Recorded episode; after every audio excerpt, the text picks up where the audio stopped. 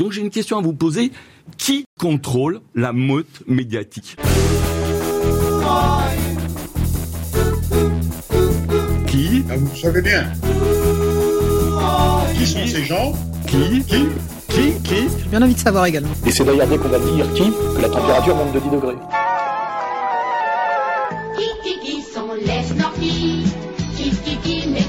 N'y a pas assez d'eux, il faut nous dire de quoi il y a trop. Qui Ben, C'est la communauté que vous connaissez bien. Je vous demande de vous arrêter. Qui a le droit? Qui a le droit? Qui a le droit de faire ça? C'est parti mon kiki. Bienvenue à tous dans ce onzième épisode de C'est parti mon kiki, l'émission des pronoms interdits et des développements debout. On se retrouve aujourd'hui pour une revue d'actualité avec les indispensables Alain Soral, président à vie d'égalité et réconciliation, et dont le dernier ouvrage, dois-je le rappeler, Comprendre l'époque, est toujours disponible sur Contre-Culture. Alain Soral, bonjour. Bonjour à tous. Et l'autre indispensable du jour, Xavier Poussard, rédacteur en chef de la lettre d'information Faits et Documents, dont les derniers numéros portent sur la composition du gouvernement Borne. Xavier Poussard, bonjour à vous. Bonjour Pierre, bonjour à tous. Bien, messieurs, euh, comme la dernière fois, nous allons passer en revue et au crible les dernières actualités euh, majeures du moment. Et on commence tout de suite avec une actualité, une triste actualité, c'est l'arrestation de Vincent Renoir, euh, l'historien révisionniste français, réfugié en Grande-Bretagne depuis 2015, car poursuivi et condamné par la justice française pour, je cite, négation de la Shoah et contestation de crimes contre l'humanité, et donc arrêté ce 11 novembre 2022 dans une petite ville d'Écosse par la police écossaise sur la base d'un renseignement français et d'un mandat d'arrêt émis par la France, nous dit la presse. Au moment où nous enregistrons, Vincent Renoir est donc incarcéré à Édimbourg. Il refuse son extradition et attend son audition judiciaire. Et euh, dans les commentaires de cette affaire par la presse mainstream et en particulier par Marianne, on a pu lire, je cite, il a pu être interpellé grâce à un énorme travail de coopération internationale et en particulier grâce à nos homologues britanniques. Malgré les difficultés juridiques qui peuvent exister, l'Office ne lâchera pas les idéologues qui propagent la haine où qu'ils se trouvent, affirme à Marianne le général Jean-Philippe Rélan, patron de l'OCLCH. Alors l'OCLCH, c'est l'Office central de lutte contre les crimes contre l'humanité. Et Paul Conge, donc le journaliste euh, qui n'est pas au chômage de, Marianne, commente un avertissement direct aux autres gourous qui ont trouvé refuge à l'étranger pour fuir la justice française. Bref, Alain Soral, tout le monde pense à vous après ce genre de déclaration. Est-ce que vous pouvez nous faire part de votre réaction à cette affaire? Les gens peuvent d'autant plus penser à moi que quand tu cliques sur la phrase en rouge, tu tombes sur un article sur moi. Donc il y a, aucune ambiguïté. Alors faut dire que le petit conge, je crois qu'on se l'est déjà payé euh, dans un article. Donc là, il a dû sans doute émettre un souhait personnel qui va peut-être au-delà même de la réalité euh, policière et, judiciaire. Enfin voilà, ça montre le climat et surtout de ce qui est devenu Marianne, quoi. Et, et ce qui est triste dans cette histoire, bon, on, marche sur des œufs puisqu'effectivement on est sur des sujets euh, qui sont très très vite attaqués et punis par la loi. Ce qui scandalise d'ailleurs, j'ai vu que ça scandalisait même dans les commentaires, c'est euh, l'énergie dépensée d'un point de vue policier et le pognon que ça coûte pour attraper un type qui est quand même un ultra marginal, qui euh, tient des discours qui sont des discours en plus assez techniques et qui sont pas du tout emplis de haine, mais qui visent euh, dans la tradition d'un certain professeur à une certaine exactitude sur des sujets qui sont très idéologisés. Et normalement, un type comme ça, euh, on devrait le laisser tranquille puisque de toute façon, il fait de mal à personne en réalité. D'ailleurs, l'office qui est chargé de le traquer et de nous traquer prétend qu'elle lutte contre les crimes contre l'humanité, c'est-à-dire pour des gens qui produiraient des crimes contre l'humanité, alors qu'en fait, c'est des gens qui seraient passibles de condamnation au nom de l'apologie de crimes contre l'humanité. C'est-à-dire que c'est jamais que déguisé du délit d'opinion ultra marginal de gens qui sont des techniciens de l'histoire en crime contre l'humanité, c'est-à-dire comme si c'était des mass murders, des mass murders. Donc il y a vraiment un mensonge, un acharnement complètement hors de propos et disproportionné que les gens ressentent d'ailleurs et quand même l'expression d'une haine d'une haine, je dirais, je serais tenté de dire tribale, je sais pas si c'est le bon d'une haine républicaine, qui quand même n'a pas grand-chose à voir avec la démocratie, avec, je rappelle, la liberté d'opinion et la liberté d'expression. Et normalement, ça devrait choquer les gens. Et d'ailleurs, bon, ça en choque une partie. Mais ce qui est scandaleux, c'est qu'on nous montre ça comme euh, un magnifique combat, une magnifique victoire de la justice, de la morale et du bien. Alors qu'en fait, euh, on s'acharne contre un brave homme qui a décidé de mettre sa vie et de sacrifier sa vie au service d'un combat qu'il estime être un combat de vérité. Bon là, je rentre pas dans les détails. Et on finit par le faire arrêter dans un pays étranger. Je rappelle en plus que l'Écosse n'est pas l'Angleterre et que l'Angleterre d'ailleurs euh, n'est plus dans l'Union européenne. Donc on est vraiment dans un. Ça me rappelle quand on était allé chercher le chef du gang des barbares. La police française était allée le capturer dans un pays africain souverain. Il y a, à un moment donné, on a l'impression que la la justice euh, internationale dysfonctionne sur certains sujets. Et c'est ça qui est inquiétant, c'est euh, cet acharnement, cette méchanceté et cette démonstration qu'en fait une démonstration dont le but est de terroriser les gens qui voudraient s'intéresser à des thèses un peu marginales sur certains sujets. Et moi ce que j'ai peur c'est que demain on ait la même chose sur les gens qui sont des climato-sceptiques ou des gens qui sont des vaccino-sceptiques parce qu'en fait tout ça euh, finit par être la même idéologie globale. Et moi j'incite les gens même pas à se renseigner sur le sujet ou sur euh, ce que produit euh, Monsieur Renoir, dont je respecte l'incroyable courage et l'incroyable sens du sacrifice, mais de se poser la question du totalitarisme que ça exprime et de l'atteinte absolument profonde à, ce qu'on appelle les libertés individuelles, hein, et que tout ça ne sent pas la démocratie ne sent pas même ne sent pas les droits de l'homme en réalité. Euh, ça sent quand même la dictature. Et je trouve les dictatures je dirais à l'ancienne moins angoissantes et plus faciles à digérer. Parce qu'en fait, euh, Staline au moins avait une tête de méchant, quoi. Alors que là, c'est de la dictature au nom de du bien, et c'est vraiment très très malsain, notamment très malsain pour nos enfants, parce que moi je vois j'ai une, fille, je vois ce qu'on appelle aujourd'hui à l'école, elle est en quatrième, ce qu'on appelle l'histoire, l'éducation civique, voire même les sciences naturelles, ça ramène toujours et toujours au même sujet et c'est ouvertement du bourrage de crâne totalitaire euh, pour faire rentrer l'idéologie dominante globale euh, mondialiste et des euh, droits de l'homiste dans, la tête de nos jeunes. Hein, voilà, et c'est comme ça qu'il faut voir la chose. C'est triste pour Monsieur Renoir et c'est triste pour la vérité, la liberté d'expression, la démocratie. C'est globalement triste et inquiétant. Xavier, une réaction sur l'affaire Renoir? Oui, bah, il y, a, y, a, deux choses dans cette affaire. Il y a la question de Vincent Renoir, qui est en fait la question du révisionnisme historique, et puis il y a la question de Marianne. Sur le premier point, ce qu'on peut quand même noter, c'est que il y a beaucoup de défenseurs de la liberté d'expression, on en trouve beaucoup dans les médias, etc., mais on trouve jamais personne pour défendre la liberté euh, d'expression des révisionnistes. D'ailleurs, c'est un peu comme le poème euh, sur la montée du, de l'hitlérisme qu'on nous apprend à l'école. Quand ils sont venus chercher les communistes, tu n'as rien dit, tu n'étais pas communiste, etc. Et quand ils sont venus chercher euh, les socialistes, tu n'as rien dit, tu n'étais pas socialiste. Puis quand ils sont venus te chercher, il y avait personne pour te défendre. Et c'est vraiment un peu ça la question du révisionnisme.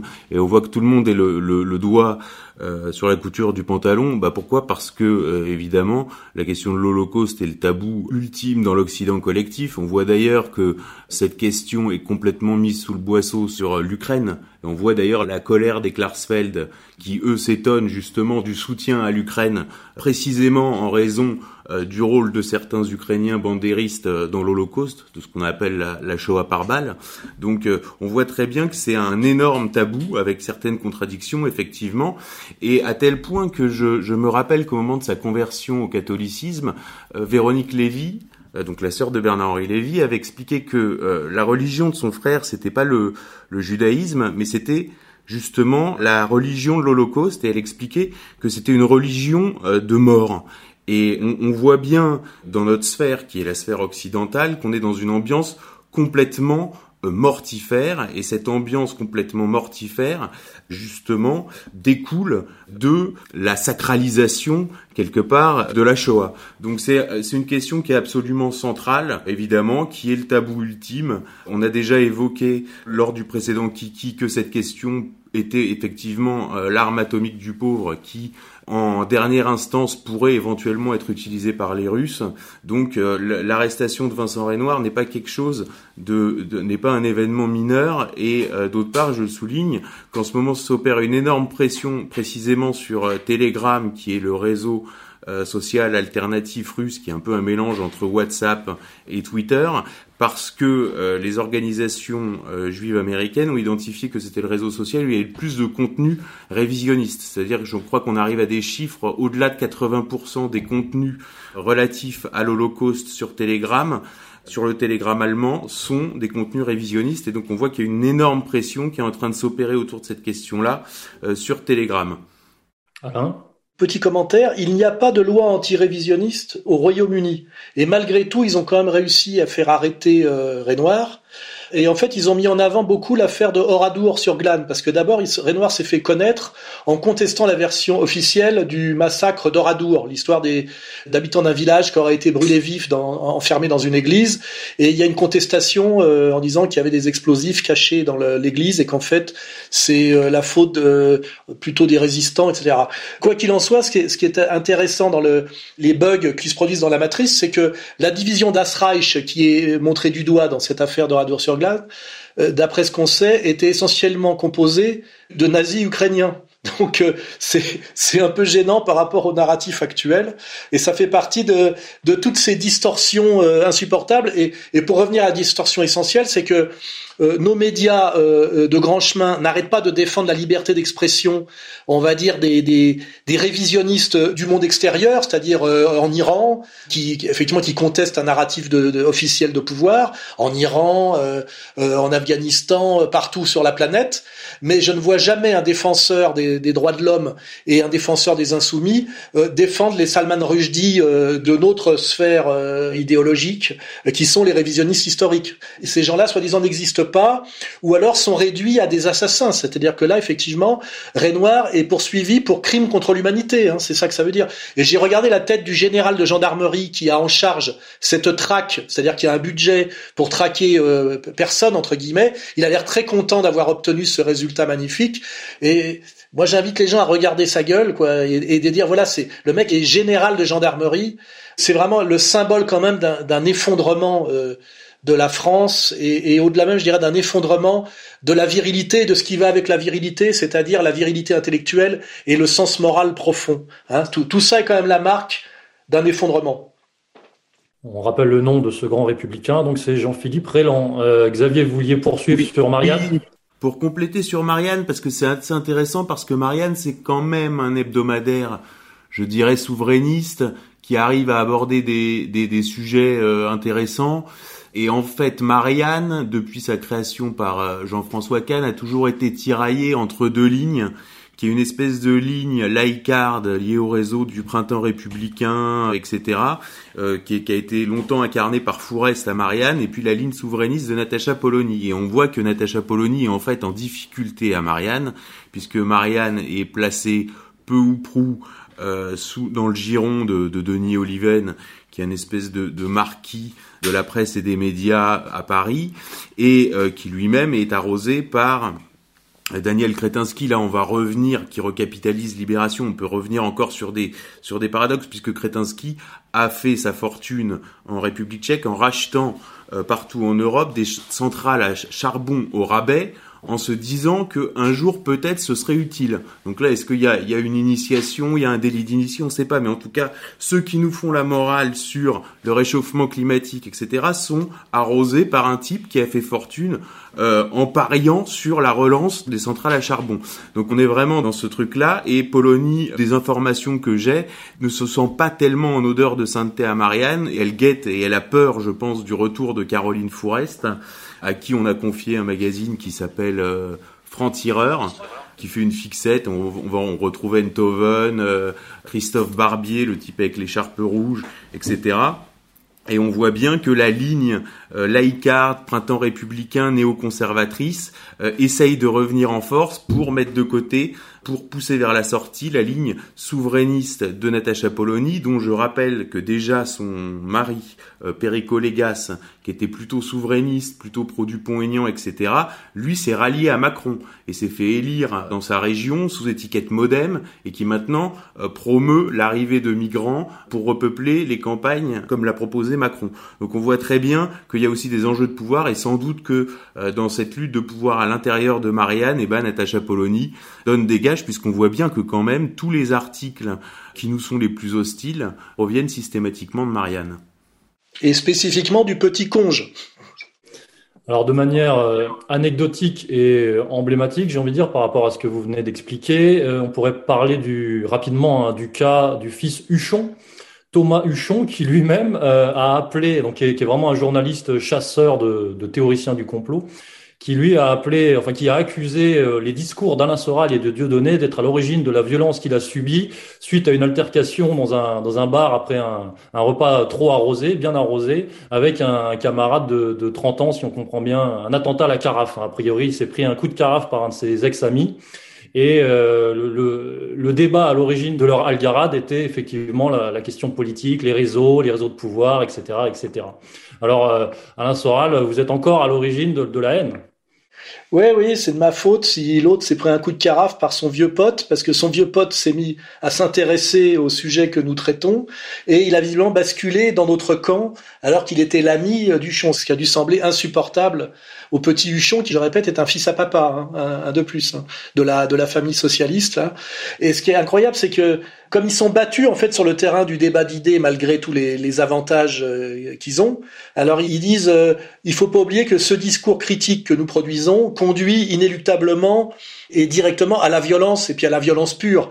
Et le type, il parle de son agression à la carafe. Il oublie de dire que moi, j'ai quand même subi des agressions au commando répétées avec des gens qui, pas des amis qui me donnaient des coups de carafe, mais c'était 35 personnes avec des marteaux, 6 personnes avec des battes de baseball et des cagoules, et que c'est arrivé une fois, deux fois, trois fois, quatre fois, cinq fois dans Paris intramuros, même une fois d'ailleurs, euh, Delanoë, le maire de Paris de l'époque, s'était quand même fendu d'une déclaration officielle, donc ça se faisait pas d'essayer de passer à tabac un écrivain qui signe un livre dans une librairie euh, en plein Paris.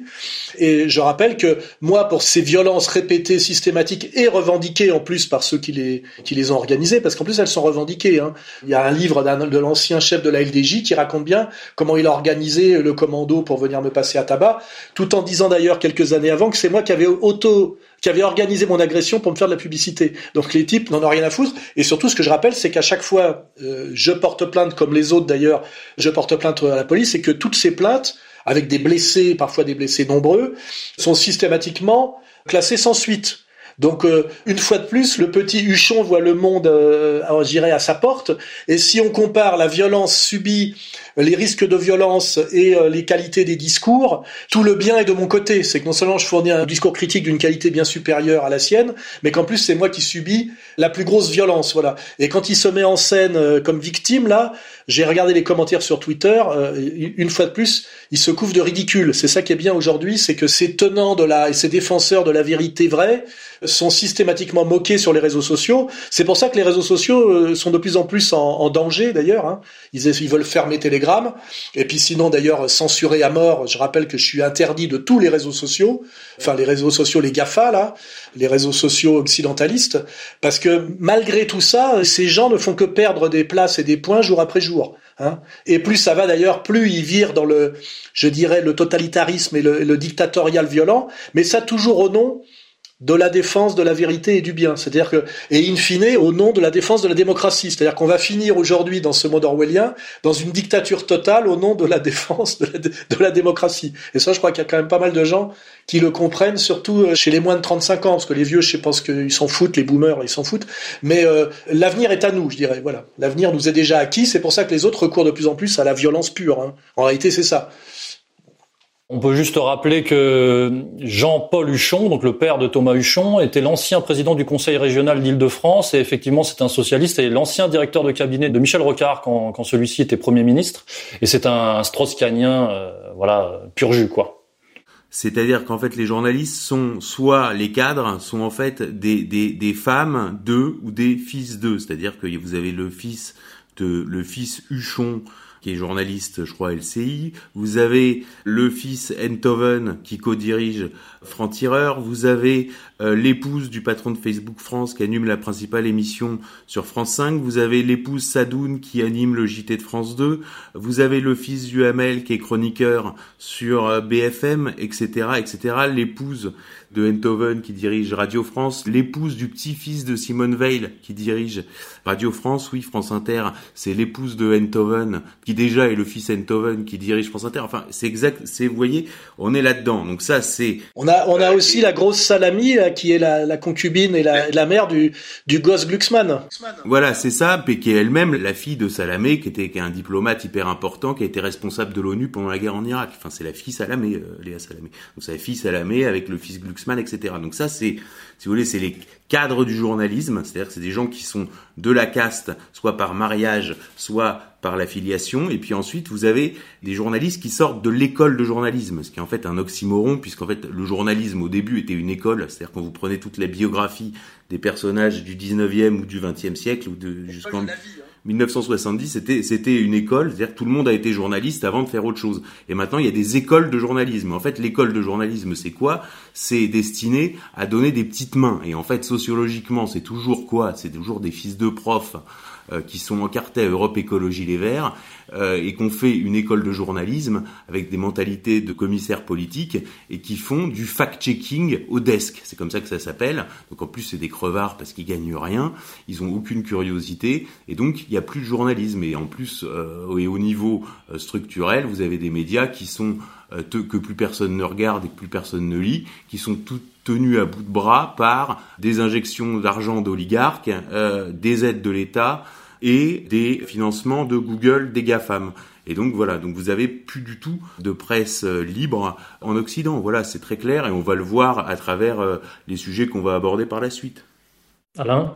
Et je rappelle que tout mon parcours, euh, c'est d'avoir essayé de continuer à faire du journalisme malgré l'effondrement du journalisme. En fait, moi, je suis journaliste. Ce qu'on me conteste d'ailleurs systématiquement, je suis attaqué par des gens qui sont des traîtres au journalisme des faux journalismes, et je suis attaqué parce que je continue coûte que coûte à faire du journalisme vraiment indépendant et à mes frais. Et je rappelle d'ailleurs que ce sujet de l'effondrement du journalisme, j'en ai fait un roman qui s'appelle Chute, éloge de la disgrâce, qui est sorti en 2006 et qui raconte exactement ce parcours, je dirais, de résistance et de déchéance sociale d'un type qui veut rester dans le sérieux et l'honorabilité du journalisme tel qu'il en avait hérité, tel, tel qu'il y avait cru, parce qu'il a été enfant dans les années 60 et qu'il a commencé à faire du journalisme au début des années 80. J'ai connu, moi, au début des années 80, un moment euh, du journalisme français où le journalisme existait encore un peu. Hein. Bien sûr, il y avait, il y avait du pouvoir, il y avait une hiérarchie, mais ça existait encore un peu. Et j'ai vu, année après année, la disparition de la possibilité de faire du journalisme. Hein. Et à ER, en fait,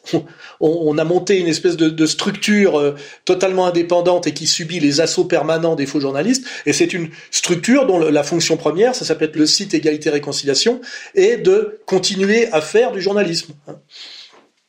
Second sujet du jour, messieurs, le retrait des troupes russes de la ville de Kherson en Ukraine et la reprise de la ville par l'armée ukrainienne. Alors, il y a une portée symbolique autour de cette ville car c'était la, seule capitale régionale occupée par l'armée russe et une portée euh, potentiellement euh, stratégique, mais tout ça on, va en parler. Alors messieurs, euh, vous vouliez réagir parce qu'on voit fleurir beaucoup de, commentaires critiques à l'égard de la Russie. Alain, quelle est votre vision de l'évolution du conflit? Oui, alors là, je voulais traiter ce sujet parce que moi, ce qui m'agace dans cette histoire, qui est une histoire très sérieuse, hein, c'est les commentaires euh, sur Internet et surtout les commentaires de pro-Poutine qui s'estiment déçus parce que Poutine ne répond pas à leur attente.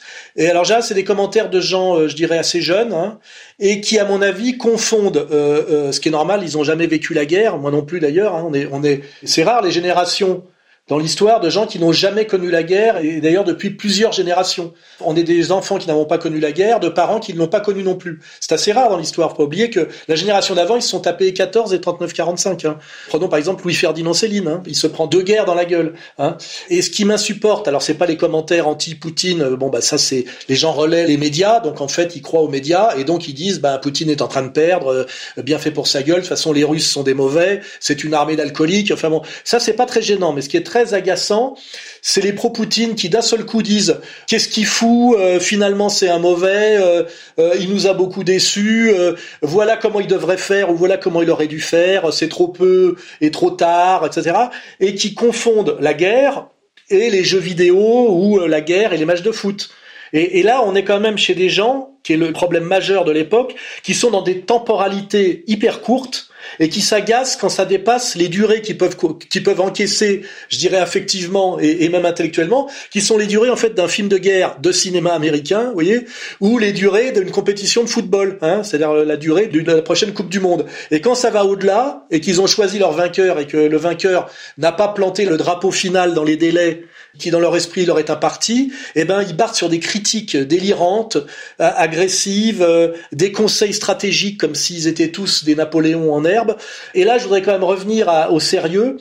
D'abord, il n'y a pas de guerre éclair, il y a des batailles éclairs, c'est-à-dire que on peut gagner une bataille assez vite, ce qu'a fait d'ailleurs Poutine comme les Allemands l'ont fait en 40, d'ailleurs avec pas du tout les mêmes effectifs. Je rappelle que ce qu'on appelle la guerre éclair qui a mené Hitler sur la France qui a duré un mois, ça a certes duré un mois, c'est une bataille qui a duré un mois, ce qui paraît peu, mais c'est pas non plus la fin de la guerre. Et cette bataille, quand on regarde ce qu'a investi l'armée allemande à l'époque pour la gagner, c'est pas 150 000 hommes, c'est au moins 10 fois plus, voire 30 fois plus, et cette victoire effectivement contre la France a coûté à l'armée allemande en matériel et en hommes très très cher. Pour ceux qui s'intéressent à ça, allez sur Internet faire des recherches. Là, on a une opération spéciale de Poutine, effectivement, qui lance une offensive et qui, au départ, sur l'effet de surprise, euh, marque des points. D'ailleurs, en marque trop, puisqu'à la limite, il se retrouve presque à aller trop loin sur des positions difficiles à tenir. Et puis après, il y a la temporalité qui est là, c'est qu'en fait, on n'est plus dans une opération spéciale de l'armée russe contre l'armée ukrainienne, mais ça devient une guerre de l'OTAN, hein, c'est-à-dire de l'OTAN contre la Russie. Et là, euh, tout change. Donc euh, Poutine prend acte effectivement que la puissance américaine derrière l'OTAN a décidé de faire de cette guerre régionale, qui est une opération spéciale, sa guerre, et que ça change tous les paramètres. Donc en fait, qu'est-ce qu'il fait Poutine? Il fixe les positions. Et puis, euh, il va chercher des, des, réservistes, il les forme, effectivement, pour passer à la phase 2. Et tout ça prend du temps. Et pendant ce temps-là, bah, effectivement, il se passe pas grand-chose. Et bah, l'armée otano-kievienne là en profite pour remarquer quelques points, parce que la différence, c'est que l'armée, on va dire ukrainienne, est dans une temporalité de journaux télévisés, c'est-à-dire respecte la vision, je dirais, du consommateur occidental télévisé, et donc ils leur font des petites victoires spectaculaires du gagne-terrain. Mais ce gagne-terrain, n'a pas grand sens stratégique et coûte très cher en hommes. Je rappelle que si on regarde les chiffres produits par les, les instances américaines sérieuses, parce qu'il y a quand même des gens sérieux aux États-Unis qui sont notamment les, les, militaires de haut grade, parce qu'ils sont comme il y a des les militaires sérieux en Israël, il y a les politiques délirants, et puis euh, il y a les militaires qui disent euh, pas de guerre avec le Hezbollah, c'est dangereux. Vous voyez, c'est un peu pareil. Il faut quand même écouter les militaires sérieux. Je parle pas des militaires français qui vont sur BFM.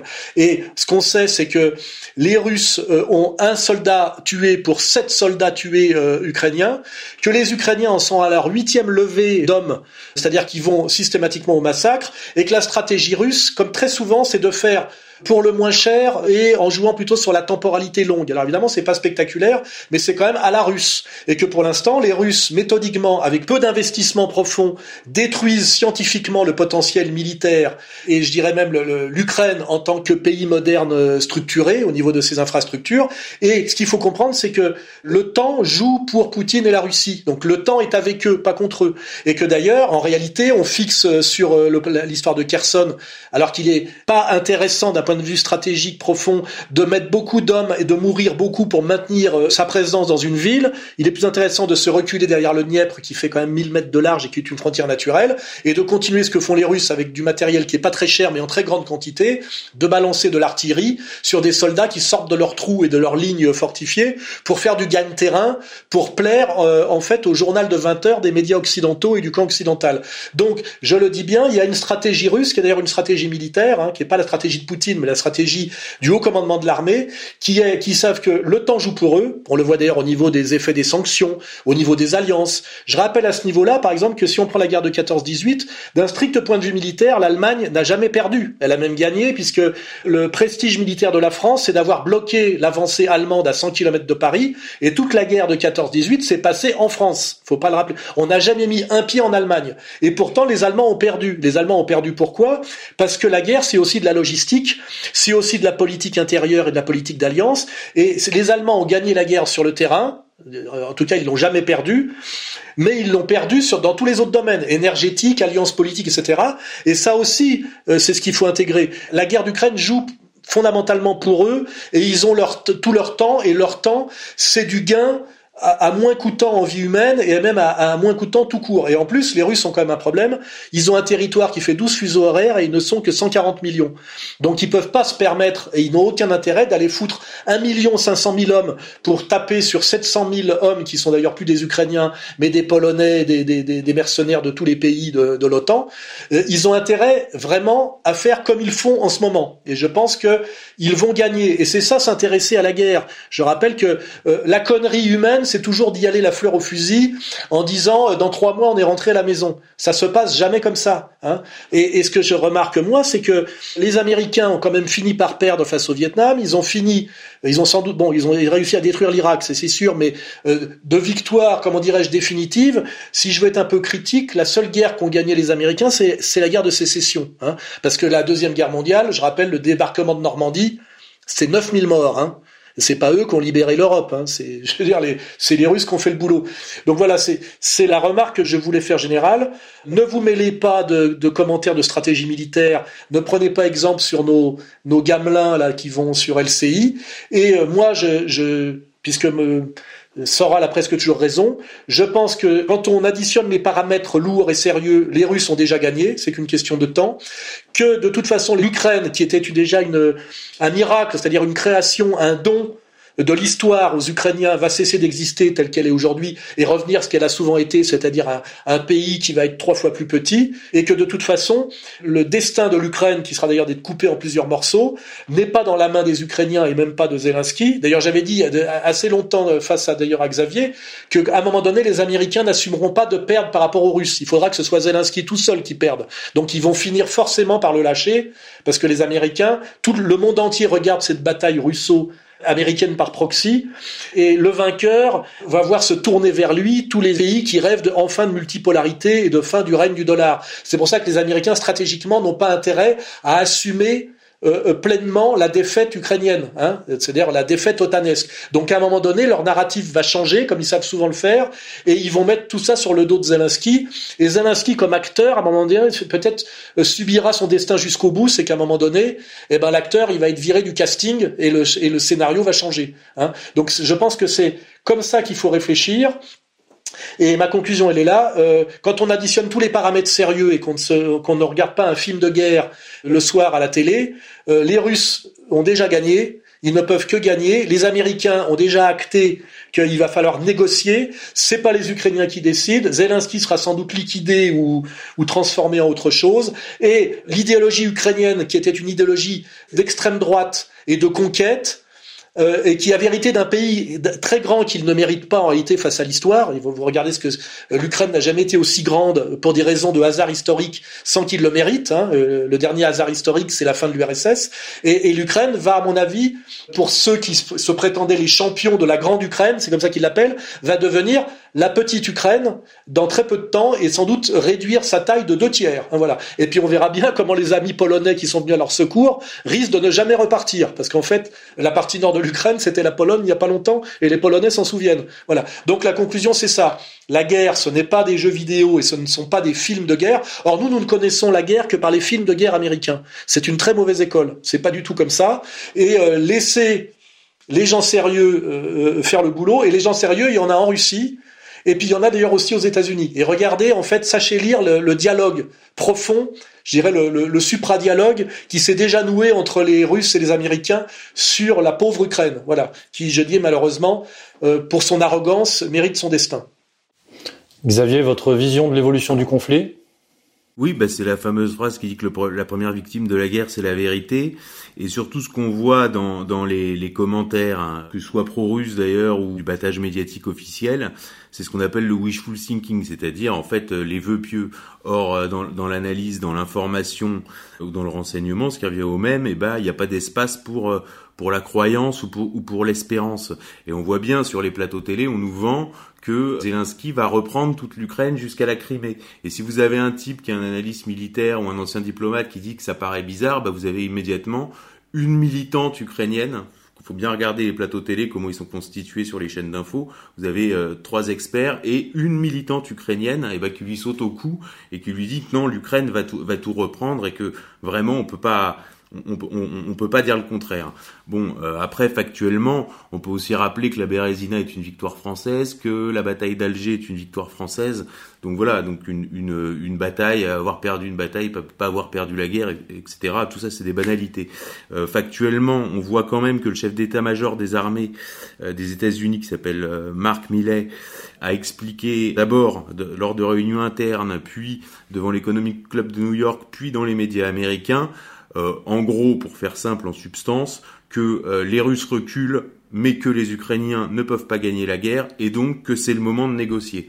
Donc là, on a euh, les militaires qui disent ça aux États-Unis.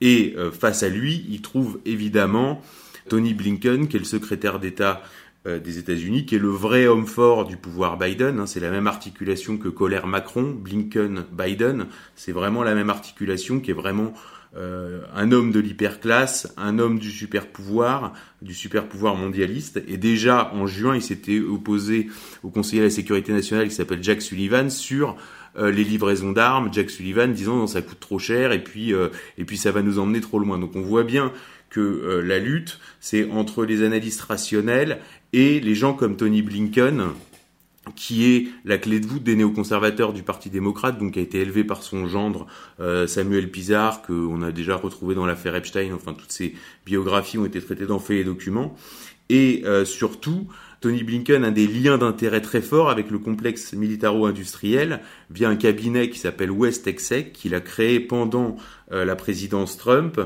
et au sujet duquel un journal américain qui s'appelle The American Prospect a écrit que l'histoire de West Exec Advisor raconte comment l'équipe de politique étrangère de Joe Biden s'est enrichie.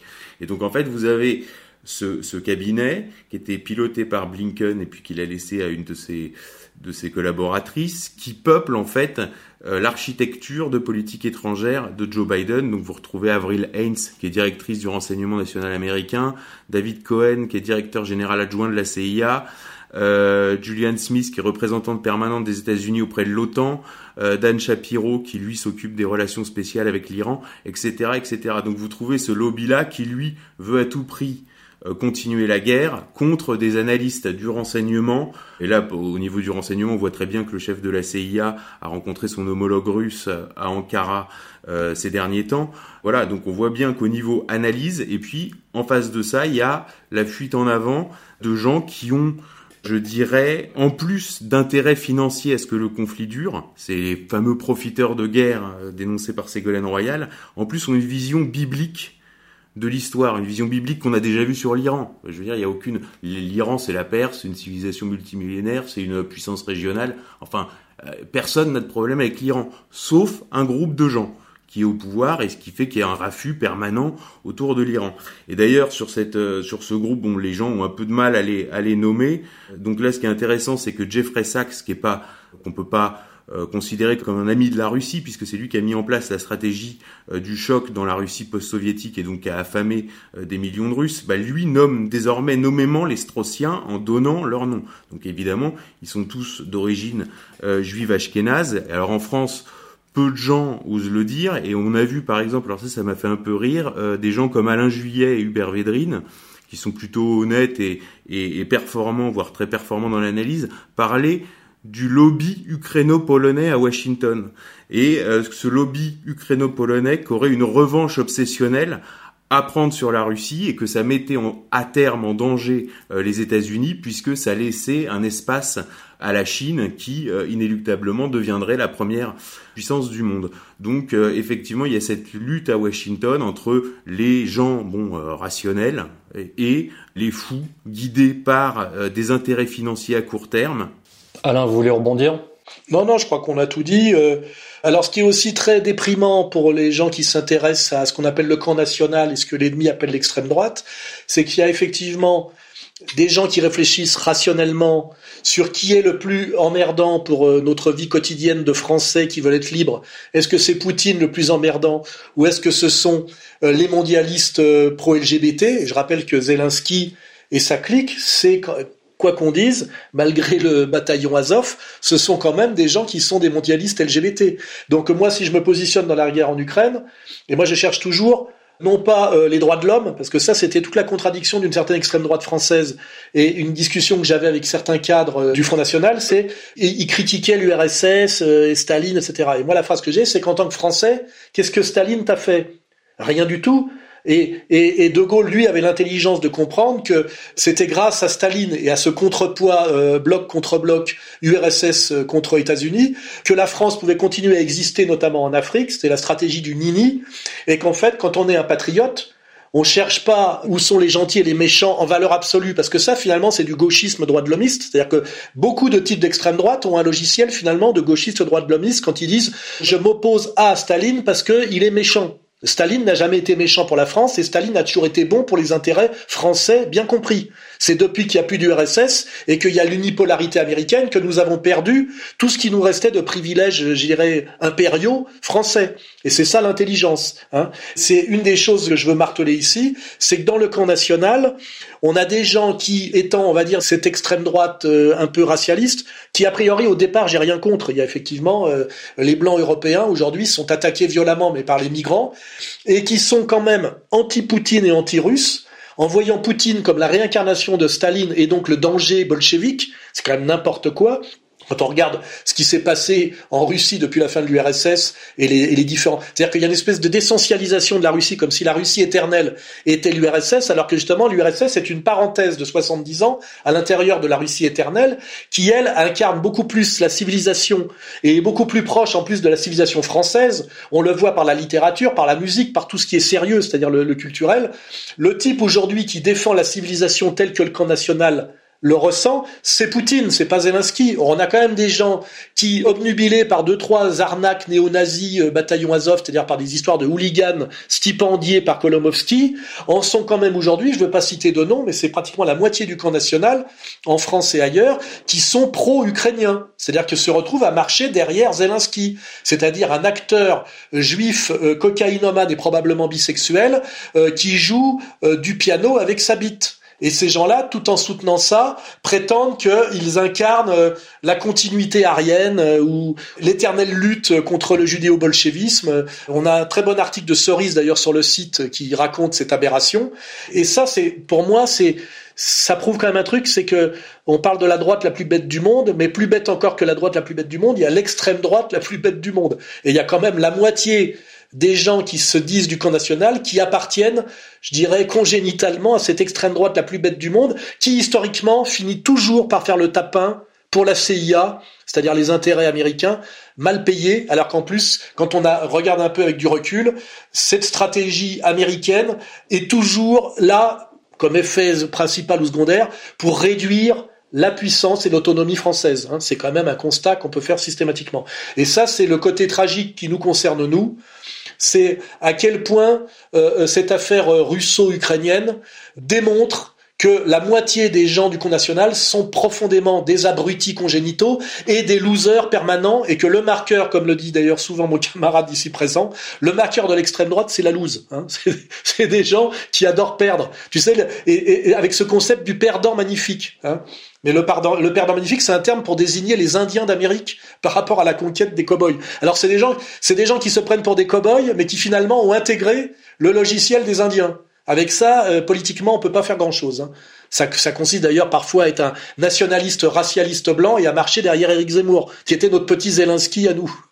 voilà. Enfin, si Xavier veut embrayer, il y a de quoi s'amuser. Hein. Vaut mieux en rire.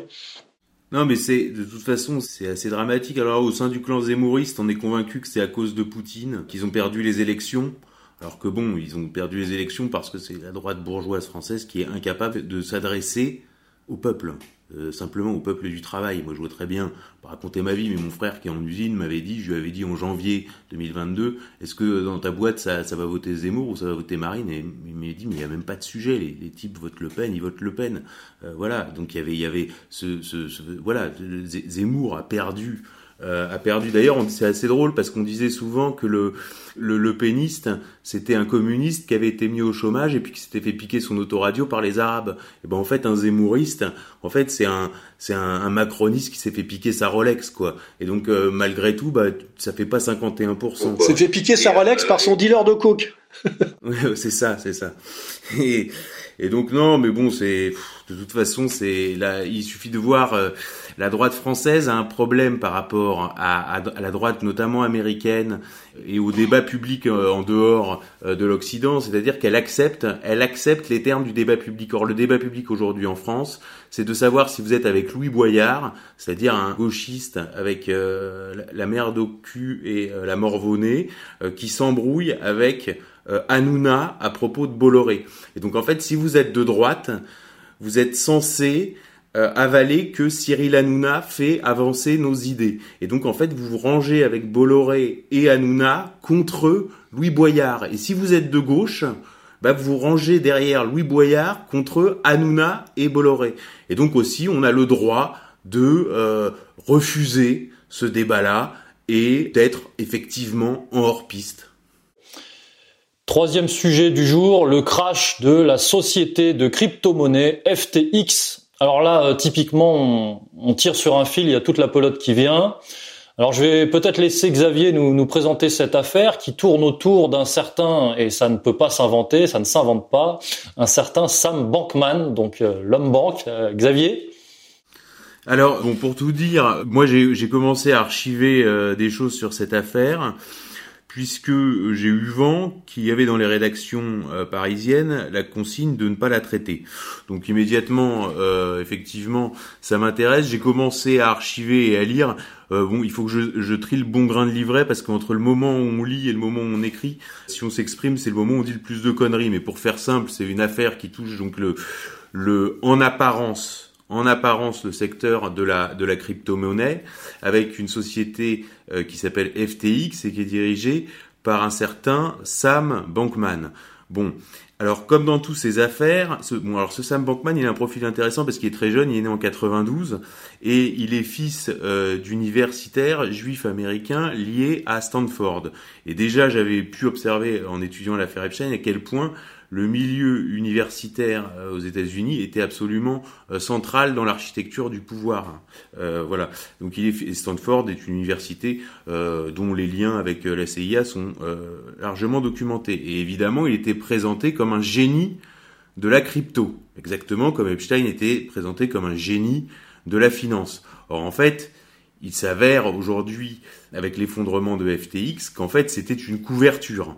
C'était une couverture pour un circuit euh, financier qui impliquait euh, notamment le financement du Parti démocrate, puisque FTX est un des plus gros donateurs du Parti communiste, du, Parti démocrate, par euh, justement un circuit de blanchiment d'argent qui passait par l'aide à l'Ukraine. Donc en fait, c'est du maquillage avec un type avec un CV un peu grossi, euh, qu'on présente effectivement comme un génie des nouvelles technologies. On avait aussi vu ça avec un type qui s'appelait Adam Neumann, qui avait monté un truc qui s'appelait WeWork, qui était censé révolutionner le coworking et le travail au 21e siècle, etc., et qui repoussait sans cesse son entrée en bourse jusqu'au jour où tout s'est effondré et il s'est barré avec les milliards euh, en Israël. Donc là, on retrouve exactement le Parti démocrate, l'Ukraine, donc tout ça peut renvoyer effectivement au disque dur d'Hunter Biden, on, pourra en reparler. Mais là, aujourd'hui, par exemple, je viens d'apprendre, puisque tout est, tout est imbriqué, hein, euh, que le 30 novembre, donc ce Sam Bankman devait intervenir euh, lors d'un forum co-organisé entre le New York Times et le Forum économique de Davos, puisqu'en fait euh, FTX était partenaire du Forum économique de Davos et que d'ailleurs le lien a été supprimé euh, du forum de Davos qui supprime beaucoup de choses de son site euh, ces derniers temps. Euh, donc ce forum New York Times, forum économique de Davos, devait réunir Bankman, Yannette Yellen, qui est quand même secrétaire au Trésor de l'administration Biden, Zelensky et Larry Fink de BlackRock. C'est-à-dire que là, vous liez tout. C'est-à-dire vous liez le Great Reset, la guerre en Ukraine et effectivement cette escroquerie qui en fait euh, un circuit euh, de blanchiment d'argent et on voit bien à quel point l'Occident collectif est dirigé par un système intégré qui est en fait un, petit noyau d'individus et au fil des affaires, euh, donc je parlais d'Epstein, du disque dur d'Hunter Biden, etc., on retrouve exactement les mêmes acteurs. C'est vraiment un tout petit une toute petite clique, un tout petit circuit fermé et qui magouille derrière des systèmes extrêmement complexes des choses qui sont en fait extrêmement simples. Et là, comme pour le disque dur d'Hunter Biden, on voit que effectivement, c'est tout de suite euh, s'intéresser au sujet, c'est déjà une théorie du complot. Donc ça, c'est l'argument qui a été utilisé depuis le rapport Warren en 67 euh, pour euh, bloquer tout questionnement. Donc effectivement, là, s'intéresser à l'affaire FTX va relever de la théorie du complot. Je rappelle que sur le disque dur d'Hunter Biden, le renseignement américain à l'époque avait dit oui, c'est une opération russe. Enfin non, c'est pas une opération russe, mais il faut la traiter comme telle. Voilà, donc l'affaire d'Hunter Biden du disque dur, pareil, avait rebondi en Ukraine avec les laboratoires biologiques, et donc euh, le monde avait euh, qualifié ça euh, de théorie du complot. Donc le 19 mars, alors que Victoria Noland avait admis dix jours plus tard que c'était vrai, et que six jours plus tard, le Daily Mail expliquerait en donnant la parole à un ancien de la CIA euh, qu'est-ce que Hunter Biden faisait au conseil d'administration de Burisma et pourquoi il mettait cette société en relation avec une société travaillant sur la recherche d'armes biologiques. Donc ça, c'est dans le Daily Mail. Donc c'est pour vous dire qu'en France, on est dans un schéma qui est complètement bloqué. Pareil sur l'affaire Epstein, le Figaro explique encore que le lien entre Epstein et le Mossad relève de la théorie du complot, alors qu'aux États-Unis, quand vous lisez Vanity Fair, on parle déjà du méga groupe. Et donc on retrouve effectivement toujours les mêmes acteurs et on verra à la fin dans l'affaire FTX que euh, les sous transités par euh, Igor Kolomovsky qui est en fait bon le vrai propriétaire de Burisma donc qui est au cœur de l'affaire Hunter Biden qui se trouve être le handler de Zelensky, c'est-à-dire le, vrai patron de Zelensky, qui est un parrain mafieux, et dont le N plus 1 est Ronald Lauder, le patron du Congrès juif mondial, puisque c'est Ronald Lauder qui a mis le pied à l'étrier dans les médias à Kolomowski, dans le rachat de la chaîne 1 plus 1, chaîne qui va euh, propulser la carrière politique de Zelensky. Euh, le même Ronald Lauder qu'on avait retrouvé dans l'affaire Epstein comme étant celui qui fournissait les faux, passeports à Epstein. Donc si vous voulez, vous avez à chaque fois ce système intégré qui de temps en temps, on voit le voile se déchirer et systématiquement tout sort, puisque là sur FTX tout est sorti, comme tout est sorti sur Epstein, comme tout est sorti sur le disque dur d'Hunter Biden, et systématiquement vous avez le rideau qui se ferme, théorie du complot et euh, le blackout médiatique total. Oui, pour compléter, la crypto-monnaie, la FTX, n'était pas une crypto-monnaie décentralisée. Donc c'était une fausse crypto-monnaie en réalité. Et ça avait plutôt à voir avec une pyramide de Ponzi, hein, c'est-à-dire c'était une levée de fonds pour voler, ça a escroqué 5 millions de, de personnes qui ont cru qu'ils pouvaient gagner des sous sur cette approche spéculative des crypto-monnaies. C'est toujours ce que j'ai dit. Il y a deux approches de la crypto-monnaie. Il y a la crypto-monnaie indépendante de la des banques centrales et des politiques de banques centrales par de la technologie Internet. Et ça, bah, ça peut être positif. Et puis il y a aussi de la crypto-monnaie qui est en fait une opération d'escroquerie de la de fonds euh, euh, qui en fait est de la pyramide de Ponzi. Alors euh, notamment la nuance là, il semblerait que FTX c'est pas une crypto-monnaie décentralisée, elle était centralisée, profondément centralisée. C'est la, la, remarque que je veux faire. Donc il faut séparer sans doute parce que peut-être qu'après ça peut porter ombrage à toutes les crypto-monnaies. Il faut bien faire la différence entre crypto-monnaie centralisée et décentralisée. Voilà. Et puis après évidemment on retombe sur le dossier ukrainien. Pourquoi il y a des gens qui sont autant attachés à garder l'Ukraine sous contrôle telle qu'elle est et à empêcher les Russes d'en faire euh, autre chose ou partiellement autre chose, c'est que l'Ukraine, on voit bien dans cette opération, est globalement un État voyou qui sert de plateforme de blanchiment ou de détournement de fonds. Hein, voilà. Donc tout ça est coordonné.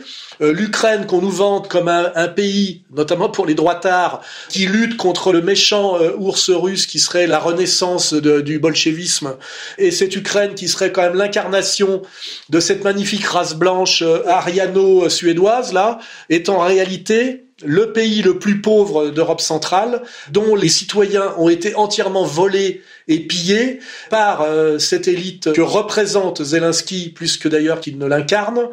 Je rappelle que le, je crois que le, le PIB par habitant de l'Ukraine est le tiers du PIB par habitant de la Roumanie, vous voyez C'est-à-dire que c'est un pays en faillite, c'est un pays volé, c'est un pays mafieux, et c'est essentiellement une plateforme de blanchiment d'argent sale et d'argent détourné. Hein. Il faut quand même rappeler ça aussi. Et l'affaire FTX est en train de le démontrer par un biais supplémentaire. Hein. voilà. alors euh, c'est une affaire qui sort et ça nous amène à notre sujet suivant. C'est une affaire qui sort en plein mid-term, c'est-à-dire les, élections de, de mi-mandat aux États-Unis.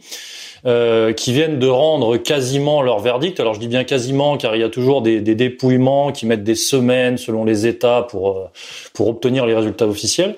Mais euh, à ce stade, on peut affirmer que le Parti républicain a remporté la Chambre des représentants au Congrès et que le Parti démocrate a remporté le Sénat au Congrès, avec tout, tout de même ce, ce climat de, de suspicion de fraude qui devient quasiment structurel. Alors euh, Xavier, que peut-on dire de, ces midterms et de leurs conséquences sur la, vie politique américaine? Oui, alors euh, euh, c'est important ce que tu as souligné, c'est le, lien entre les midterms et l'effondrement de FTX. Et justement, on voit que FTX a, connu son ascension avant les élections présidentielles de 2020 et que elle chute dans la foulée des midterms. Et là, alors l'histoire le dira, mais de savoir si c'est pas une implosion piloté et si oui, par qui? Donc ça, c'est un des nœuds qu'il faudra bien dénouer dans cette affaire. Au niveau des midterms, bon, on voit que de plus en plus euh, tout est contesté aux États-Unis. D'ailleurs, on a beaucoup parlé du post-fascisme là au moment des élections italiennes, alors que ça n'a rien à voir. C'est euh, les élections italiennes, c'est un peuple de retraités euh, conservateurs qui votent pour un parti conservateur. Alors que là, aux États-Unis, on est pour le coup peut-être encore plus d'ailleurs au Brésil, on passe dans le squadrisme, c'est-à-dire vraiment le, peuple en armes, où les gens vont finir par péter un cap, quoi, c'est-à-dire euh, la, guerre civile. Bon, sur ces élections-là, on voit bien que la stratégie du pouvoir maintenant, c'est d'essayer de diviser le camp républicain en utilisant Ron DeSantis, c'est-à-dire de jouer Donald Trump contre Ron DeSantis. Or, Donald Trump, euh, lui, maintient que il a fait 11 millions de voix de plus en 2020 par rapport à 2016 et qu'il a perdu exactement comme au Brésil, on voit qu'il y a eu 9 ou 10 millions de votants en plus par rapport à 2018 et que tous ont voté pour Lula. Et donc c'est tellement visible que on n'est pas loin, euh, je pense au Brésil comme aux États-Unis, de la guerre civile sous des formes qui peuvent prendre des formes différentes d'ailleurs, mais on voit vraiment en Amérique que c'est ce schéma-là qui risque euh, de s'imposer. Alain, un mot sur les, élections de mi-mandat aux États-Unis qui semblent effectivement euh, polariser la, vie politique américaine? Bah, une fois de plus, euh, la gauche, pour euh, se maintenir relativement, c'est-à-dire en gagnant le Sénat, je crois, à un siège près, a volé les élections de manière éhontée puisque beaucoup de gens euh, témoignent aujourd'hui qu'ils sont allés voter et ils voulaient voter républicain et on leur a signifié qu'ils avaient déjà voté par correspondance.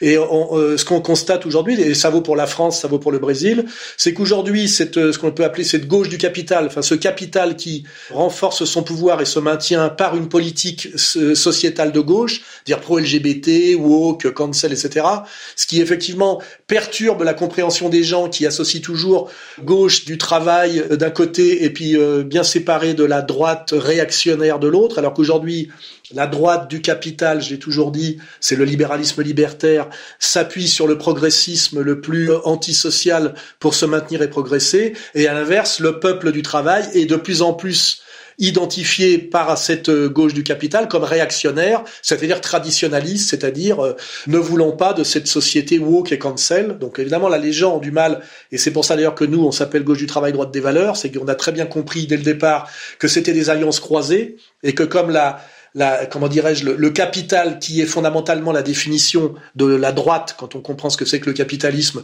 pour se maintenir et progresser, s'appuie sur l'idéologie progressiste sociétale, c'est-à-dire l'homosexualisme, le féminisme, le jeunisme, l'immigrationnisme, etc., etc. C'est tout ça qu'il faut comprendre. Et puis de l'autre côté, le truc, d'ailleurs, que les gauchistes appellent le fascisme, c'est que de plus en plus le peuple se revendique de valeurs traditionnelles et comprend que son intérêt est de défendre les valeurs traditionnelles, dans lesquelles d'ailleurs on intègre in fine euh, les acquis sociaux, hein, puisque tout le reste, c'est de la division sociale dans un but de pouvoir accru euh, de la force patronale, si on veut le, résumer comme ça. Et là, ce qu'on voit, c'est qu'aujourd'hui, bien que cette cette gauche du capital ou ce pouvoir capitaliste qui se maintient en s'appuyant sur l'idéologie sociétale, bien qu'ils aient le pouvoir total sur le médiatique et donc euh, le contrôle idéologique, n'arrivent quand même plus à gagner les élections tellement la, crise est grave et que le réel devient plus fort en fait que le baratin idéologique. C'est ça qu'on comprend aujourd'hui, c'est que les médias peuvent raconter ce qu'ils veulent. Le mec du peuple voit bien que sa condition sociale et, sa vie quotidienne se dégrade par tous les bouts. Euh, D'un côté par la violence urbaine, de l'autre côté par la baisse du pouvoir d'achat. Tout ça s'additionne. Hein. Et aujourd'hui, ce qu'on constate, c'est que ces démocrates, puisqu'on va les appeler comme ça, c'est le terme américain, mais c'est assez un, bon terme générique, ces démocrates, pour gagner les élections, maintenant systématiquement recourent à la tricherie et arrivent à cacher cette tricherie par le contrôle qu'ils ont du monde médiatique. Hein. C'est-à-dire qu'on a vraiment une collusion de tricheurs, des détenteurs du capital et des commentateurs médiatiques, hein, dans lequel on peut mettre le petit huchon, etc. Et que ceux qui combattent ça sont traités soit de fascistes, soit de complotistes, d'ailleurs de facho-complotistes. C'est nous. voilà, c'est nous. Et ce qu'il faut bien comprendre, c'est que c'est l'évidence des États-Unis actuels, ce qui d'ailleurs pose une question sur la candidature déjà annoncée de Trump. Comment Trump va-t-il faire pour gagner les élections, sachant qu'il les a déjà gagnées le coup d'avant, qu'il les a encore gagnées ce coup-ci, puisque c'est lui quand même qui incarne l'instance républicaine que le peuple respecte, et que malgré tout, bah, ils se font voler le Sénat. Donc, euh, il va se représenter une fois de plus, là, il l'a déjà annoncé. Comment va-t-il faire pour euh, valider sa victoire? C'est ça la question qu'on se pose. Et là, on pense directement à ce qui se passe en ce moment au Brésil. On voit très peu d'ailleurs d'images médiatiques de ce qui se passe en ce moment au Brésil. Les médias de grand chemin cachent en fait euh, systématiquement maintenant la réalité qui les jeune. Ils sont même plus capables de manipuler. Ils sont obligés de cacher parce que c'est trop massif. En ce moment au Brésil, moi j'ai des, correspondants au Brésil qui m'envoient les images, hein, c'est des petits films. On a un peuple brésilien qui assiège massivement les casernes euh, militaires pour demander à l'armée d'annuler l'élection de Lula et de remettre le gagnant légitime des élections, donc euh, celui que le peuple veut, au pouvoir, c'est-à-dire Bolsonaro, et, et, que la réalité des élections, si elle n'avait pas été truquée, c'est 65-35. Vous voyez? Alors, quand est-ce que l'Amérique va basculer dans le schéma brésilien, c'est-à-dire vraiment où un peuple, c'est pas juste quelques milliers de mecs au Capitole, c'est la masse du peuple américain qui se met en fait à assiéger les casernes pour demander à l'armée américaine de remettre Trump au pouvoir, parce qu'en fait, on voit bien aujourd'hui qu'il n'y a que l'armée à un moment donné qui peut euh, refaire basculer la démocratie dans le sens de pouvoir au peuple. Hein. C'est ça le paradoxe. Aujourd'hui, si on veut que la démocratie renaisse, il faut mettre les démocrates en prison et demander à l'armée euh, d'intervenir, parce que normalement ça s'appelle une dictature militaire. On en est là aujourd'hui, et on en est là aussi en France en réalité. Euh, je rappelle que Macron, à mon avis, a volé les élections deux fois, et la deuxième fois, ce qui est encore peut-être plus inquiétant, avec la complicité de son opposant principal, qui est Marine Le Pen du RN. Hein. Elle a, elle a dealé, à mon avis, et aujourd'hui, on voit bien que le pouvoir macronien, incarné euh, à l'exécutif par euh, Madame Bronstein, sur laquelle il ne faut pas faire d'amalgame, n'est-ce pas Ce pouvoir se maintient par cette stratégie, ce qu'on appelle des deux flotteurs qui maintient le, le trimaran euh, à flot, c'est-à-dire une, une, neutralisation euh, réciproque de la NUPES, là, des Mélenchoniens, et des post-marinistes, puisque maintenant Marine a passé le pouvoir à un jeune homme qui a d'ailleurs du talent, mais est-ce qu'il aura, euh, en plus du talent, le courage de s'opposer frontalement et politiquement, sachant que quand on s'oppose frontalement et politiquement, il y a souvent au bout dans les démocraties, hein, on ne parle pas des régimes dictatoriaux, mais des démocraties, il y a souvent la mort. Je vous rappelle comment est mort euh, Haider, je vous rappelle comment est, mort le premier identitaire euh, qui avait gagné les élections en Hollande, je rappelle comment est mort Olof Palme, je rappelle comment sont morts les deux frères Kennedy. On tue beaucoup dans le monde de la liberté démocrate, hein. on tue beaucoup d'opposants politiques dès lors qu'ils deviennent sérieux. Voilà, c'est ça la, la vision qu'il faut avoir. La gauche du capital, pour se maintenir, bien qu'elle tous les leviers de commande médiatico-idéologiques, est obligée systématiquement de voler les élections. Les peuples américains, brésiliens et à mon avis français euh, dans pas longtemps s'en rendent compte, ce qui veut dire qu'on arrive dans des situations euh, ouvertement pré-révolutionnaires où le, le, pouvoir légitime ne peut être rétabli que par la force et par la force militaire. Hein, voilà. Et ça nous rappelle des époques de l'histoire qui sont plus ou moins lointaines. Et euh, aujourd'hui, la réponse à ça, c'est que les démocrates vous disent que pour maintenir coûte que coûte la démocratie en place malgré la menace qu'ils appellent fasciste et complotiste, il faut effectivement se maintenir par la force. On a, en fait, ce discours de vol des élections par la gauche, aujourd'hui, est pratiquement validé quand on écoute le discours. Ça renvoie à la phrase de Saint-Just, pas de liberté pour les ennemis de la liberté, en gros. Et c'est le discours d'Abernard Lévy qui vous dit, en gros, que le peuple n'a pas la maturité et l'intelligence pour savoir ce qui est bon pour lui. Et quand, à un moment donné, il commence à ne plus comprendre ce qui est bon pour lui, c'est-à-dire Bernard-Henri Lévy, eh ben, il faut couper le micro au peuple et voir euh, lui couper même autre chose, hein, euh, la langue, euh, les mains et lui arracher les yeux. On en est là aujourd'hui à ce paradoxe. La démocratie dans le monde appelé démocratique ne peut être établie aujourd'hui que par l'armée, en gros. Et de l'autre côté, les démocrates disent bien pratiquement ouvertement que pour se maintenir, eux, les tenants de la démocratie, il faut qu'ils y recourent face à la, à la bêtise populiste du peuple, à la dictature. Hein. On en est à peu près là aujourd'hui. Alors on a évoqué euh, les États-Unis, le Brésil, tout à l'heure l'Ukraine. Euh, là on va parler de la, la, situation européenne et plus particulièrement de l'état de santé de l'Union européenne, un état de santé qui pose question après le voyage d'Olaf Scholz, le chancelier allemand, à Pékin et sa rencontre avec euh, Xi Jinping. Alors Xavier, assiste-t-on officiellement à la fin du couple franco-allemand? Alain vient de parler des dirigeants dans les démocraties libérales qui se faisaient étonnamment assassiner. Ben, je pense qu'il faut surveiller Olaf Scholz. Je pense que c'est assez intéressant puisqu'il vient de faire un espèce de grand chelem qui a commencé, je dirais, euh, bon, il y a eu une espèce d'humiliation de l'Allemagne hein, dans les premiers temps de la guerre en Ukraine puisque l'Allemagne avait effectivement ce lien fort avec la Russie. Et puis, euh, évidemment, ce que ce que veut pas l'État euh, profond américain, c'est euh, cette fameuse photo qu'on avait vue en 2003 avec Chirac, Gerhard Schröder, Poutine, c'est-à-dire l'Europe, France, Allemagne, Russie ensemble. Ça, c'est ce qu'ils veulent pas. Ils veulent diviser ça. Faut diviser ça. Et là, on voit bien que Scholz est sur une une pente savonneuse, c'est-à-dire qu'il a fait un discours à Prague euh, fin août, qui s'appelle d'ailleurs le discours de Prague, où il a commencé à parler du changement d'époque, sans d'ailleurs préciser vraiment ce qu'il désignait par changement d'époque. Ensuite, fin octobre, il devait y avoir un conseil des ministres franco-allemand euh, prévu à Fontainebleau, donc le 26 octobre, qui a été annulé. Et à la place, on a eu une rencontre un peu froide entre Scholz et Macron, mais au, euh, sortir de cette rencontre, à minima, il n'y a pas eu de, conférence de presse. Ensuite, bon, on a eu un, certain nombre de une couverture médiatique sur les sujets de discorde qui sont, euh, euh, enfin, il y a une longue liste la défense, euh, la question du plafonnement du prix du gaz, euh, une brouille sur le gazoduc qui doit relier l'Espagne à l'Allemagne, etc., etc. Fondamentalement, ce qu'il en ressort, c'est que les Russes veulent pas se couper complètement des Russes et des Chinois.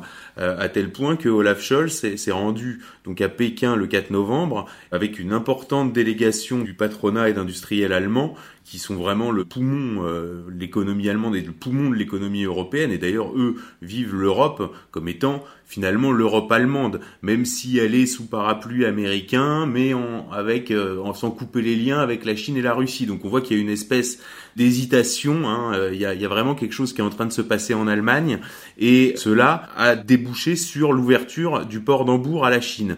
Et on a vu Olaf Scholz extrêmement critiqué euh, pour ce voyage par sa ministre des Affaires étrangères, Annalena Baerbock, qui elle, euh, en fait, est héritée de l'alliance euh, qui plombe Scholz, en fait, qui est l'alliance avec les écologistes. C'est-à-dire que Scholz, pour faire simple, est entre le marteau et l'enclume, c'est-à-dire le marteau de son alliance avec les écologistes qui sont liés à l'État profond américain, et puis l'enclume qui est effectivement les gros industriels allemands euh, les intérêts de l'industrie allemande. Et donc lui, il essaye de naviguer entre les deux. Et là, on a vu euh, Scholz au G20 à Bali. C'est une photo que vraiment j'invite euh, les auditeurs à consulter, où on voit Scholz les bras croisés, entouré par tous les autres dirigeants occidentaux qui semblent le sermonner avec effectivement Macron au centre. Et vraiment, cette photo résume bien la situation. Alors pour revenir sur ce voyage en Chine, lui a dit publiquement, officiellement, que c'était un voyage pour évoquer les droits de l'homme avec Xi Jinping, donc ce qui mange pas de pain. Mais ce qui commence à circuler, alors ce sera confirmé pour l'instant, c'est une tendance, c'est qu'en vérité, euh, il serait allé négocier avec la Chine en vue de la paix avec la Russie. Et donc en fait que la, véritable bascule pour euh, Scholz, ça aurait été le euh, sabotage du gazoduc Nord Stream fin septembre Et effectivement, euh, ce sabotage donc a été dans un premier temps, bon, les médias nous ont expliqué que c'était euh, les Russes qui avaient saboté eux-mêmes leur propre gazoduc. Le, les autres disaient c'est les Américains puisque Biden avait dit à Scholz dès le 7 février, si les Russes entrent en Ukraine, il y aura plus de, gazoduc. Et puis là, Liz Truss, il y a son SMS à Tony Blinken, dont on parlait tout à l'heure, qui a fuité, où elle a envoyé ses faits. Donc en fait, on sait maintenant, et d'ailleurs c'est ce qui a entraîné le départ de Liz Truss, donc on sait maintenant que c'est les Anglais qui euh, par leur relation spéciale avec les États-Unis, ont opéré le sabotage du gazoduc Nord Stream, qui a euh, vraiment entraîné ce changement d'attitude de l'Allemagne et dont il se, euh, on commence à murmurer qu'en fait ce voyage en Chine était là pour avancer en tout cas sur une solution de paix où au niveau de l'Ukraine, bah, il y aurait deux zones d'influence, une zone qui est à la rive gauche du Dniepr qui serait dans la zone d'influence allemande et la rive droite qui serait dans la zone d'influence russe. Donc est-ce que Scholz est en train de faire un virage à 180 degrés? Je pense que vraiment sur les semaines à venir, il va falloir suivre la vie politique allemande parce que ça risque, ça risque effectivement de secouer. Alain, un mot sur euh, le couple franco-allemand? Bah, euh, Il est évident que les Allemands, eux, ont intérêt à essayer de choisir une politique qui sauve ce qui est leur force qui est leur industrie, qui est une industrie dominante, euh, une des premières mondiales, alors que la position de la France est différente. C'est un pays qui a déjà détruit son industrie et qui n'est plus qu'un pays de services dont les dirigeants sont là pour monter la dette, c'est-à-dire finalement euh, ce qui s'appelle travailler pour la banque, hein, puisque la dette c'est emprunter aux banques, et qu'il y a une divergence totale aujourd'hui d'intérêt objectif entre l'Allemagne, qui est une puissance industrielle de premier plan, et la France, qui n'est plus, je dirais aujourd'hui, que le relais euh, des intérêts de l'État profond américain. Et puis quand on a à la tête du pays un ancien euh, employé de banque, son boulot, lui, c'est ça qu'il faut bien comprendre, c'est de faire monter la dette, puisque finalement, la banque n'existe que parce qu'elle prête de l'argent à des endettés, et ce prêt impliquant intérêt, eh ben, ça s'appelle la rente du capital, et quand on peut pas rembourser, ça s'appelle la garantie hypothécaire, c'est-à-dire la prise de contrôle euh, physique des richesses du pays. Hein, voilà, euh, pas pour rien qu'à un moment donné, euh, Alstom dégage, etc. Parce que pourquoi on vend les bijoux de la couronne sous prétexte qu'il faut limiter la dette, donc rembourser la dette. Donc on a une divergence totale d'intérêts entre la France et l'Allemagne. Et moi, je parie quand même que les Allemands le pouvoir allemand, qui est le pouvoir du grand patronat allemand, qui, je rappelle, est une économie productive. Hein, c'est pas, euh, comment dirais-je, un capitalisme financier, c'est un capitalisme productif, ce qui est pas la même chose que Wall Street. À un moment donné, les Allemands n'accepteront pas de se suicider alors que la France c'est déjà fait. Et donc ça va bouger, et Scholz est déjà en train de bouger. Et puis donc le couple franco-allemand de fait n'existe plus. Hein. le rêve de Mitterrand, qui n'a d'ailleurs jamais rien compris du tout à la politique. Hein. Mitterrand, c'est vraiment un tocard complet. Hein. Un truc intéressant, mais l'expression couple franco-allemand n'existe pas dans la presse allemande. Ça n'existe pas dans le vocable allemand. C'est un, c'est un truc, je parlais du wishful thinking, là, mais là, c'est un truc euh, purement dans la tête des élites françaises. Ça n'existe pas en Allemagne. Il n'y a pas de, de couple franco-allemand.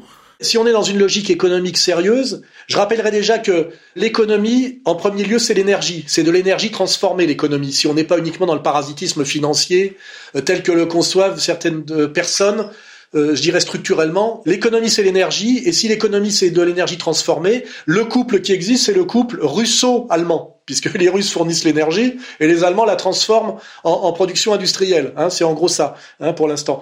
Donc euh, le couple franco-allemand n'existe que dans la tête des Français et c'est un reste d'incompréhension profonde de la politique de longue durée mitterrandienne. Mitterrand n'a jamais rien compris en réalité, sauf comment devenir le président euh, dans sa rivalité euh, finalement éternelle à De Gaulle, quoi. Mais je veux dire, c'est une catastrophe totale, hein, Mitterrand. Toute sa stratégie européiste d'arrimage aux, aux marques qui pensaient être dans l'intérêt de la France a systématiquement affaibli la France. Donc je pense qu'en plus c'est même pas vraiment un traître, c'est un type qui ne comprenait rien à l'économie. D'ailleurs, je crois qu'il se prenait pour la réincarnation d'un pharaon. Il était, je crois, dans la géométrie sacrée. Et en fait, il a délégué entièrement le pouvoir aux antécédents du petit colère d'aujourd'hui pour qu'on lui laisse faire en fait ses grands travaux qui étaient euh, les grands travaux luthériens, qui étaient de la géométrie sacrée appliquée. Donc on est en fait chez un dingo, en réalité, quand on creuse un peu, qui croyait aux forces de l'esprit. Mais l'intelligence politique, il l'avait un peu laissé de côté, et il l'avait même entièrement délégué. Hein, voilà. Et ça lui a pas rapporté, puisqu'à la fin, les mêmes à qui il l'avait délégué l'ont foutu dehors. Euh, rappelez-vous, dans 100 ans encore, euh, c'est la politique de la haine, mais pas d'amalgame. Hein, voilà. Donc, ce qu'on remarque aujourd'hui, c'est que la position forcée de l'UE sur la question ukrainienne et donc sur la question énergétique russe imposée par l'État profond américain est en train dater non seulement la destruction du couple franco-allemand qui a jamais existé, mais l'éclatement terminal de l'Union européenne. En réalité, l'Union européenne n'existe déjà plus.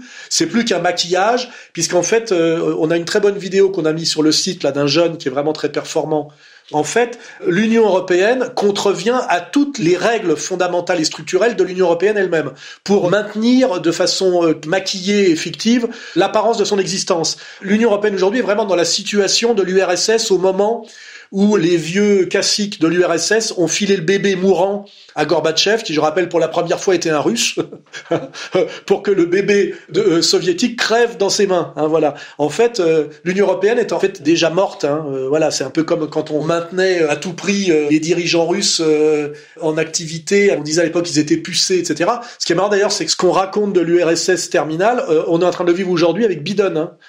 Biden, c'est exactement ce qu'on disait des vieux classiques du pouvoir soviétique à la fin des années 70. Hein. Voilà.